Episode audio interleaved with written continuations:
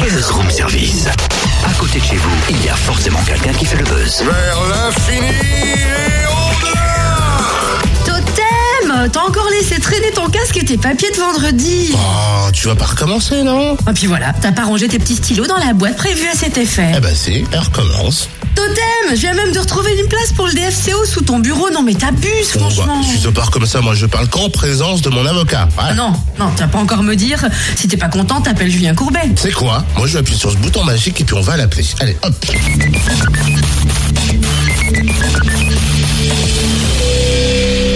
Bonjour. Alors vous voilà sur scène avec un one-man show. C'est un peu une explosion de confidence. Vous dites tout et même ce qui ne se dit pas habituellement. C'est bien ça?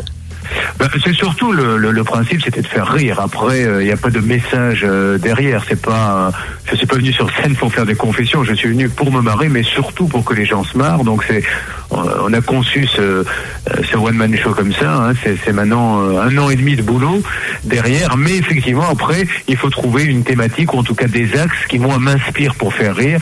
La télé en était un évidemment. Donc c'est euh, 30% des spectacles. Où, euh, on va beaucoup parler des coulisses de la télé, etc. Et puis après, bah, il y, a- tout ce que j'ai pu observer. Le, le comique d'observation, euh, j'adore ça. Donc euh, il se trouve que j'ai eu des enfants, euh, j'ai assisté aux accouchements, euh, je me suis marié, euh, voilà toutes les choses. J'ai pris des voyages low cost. Après, ça part un peu dans plein, plein, plein d'univers. Mais encore une fois, le but du jeu, c'est vraiment un vrai one man show de sketch C'est vrai que la plupart des gens se disent euh, Oh, il va de la télé à la scène, mais c'est le contraire, parce qu'avant vous faisiez ça en fait. Mon boulot, c'était d'écrire des sketchs. J'en écrivais pour euh, l'émission de Jacques Martin et j'écrivais des sketchs pour Laurent Gérard, pour Virginie Lemoine. Euh, moi, j'étais arrivé juste après le départ de Ruquier chez Martin et j'allais me lancer dans un petit café-théâtre quand tout d'un coup j'ai reçu un coup de fil d'un producteur qui s'appelle Gérard Louvain et qui m'a dit est-ce que ça vous intéresserait de faire une petite émission de télé? Bon, à l'époque, on n'était pas super bien payé, je ne vous le cache pas, et même pas du tout pour écrire des sketchs. Donc, euh, ça m'aurait mis un peu de beurre dans les épinards parce que j'étais obligé de faire un deuxième boulot, voire un troisième pour payer mon loyer. Donc, j'ai dit OK, et je savais pas que l'émission allait être sans aucun doute et qu'elle allait, elle allait durer 17 ans sur TF1. Donc, je me suis réveillé au bout de 17 ans en me disant c'est pas possible. euh, Je suis quand même passé. Il y a eu une petite erreur aussi d'aiguillage.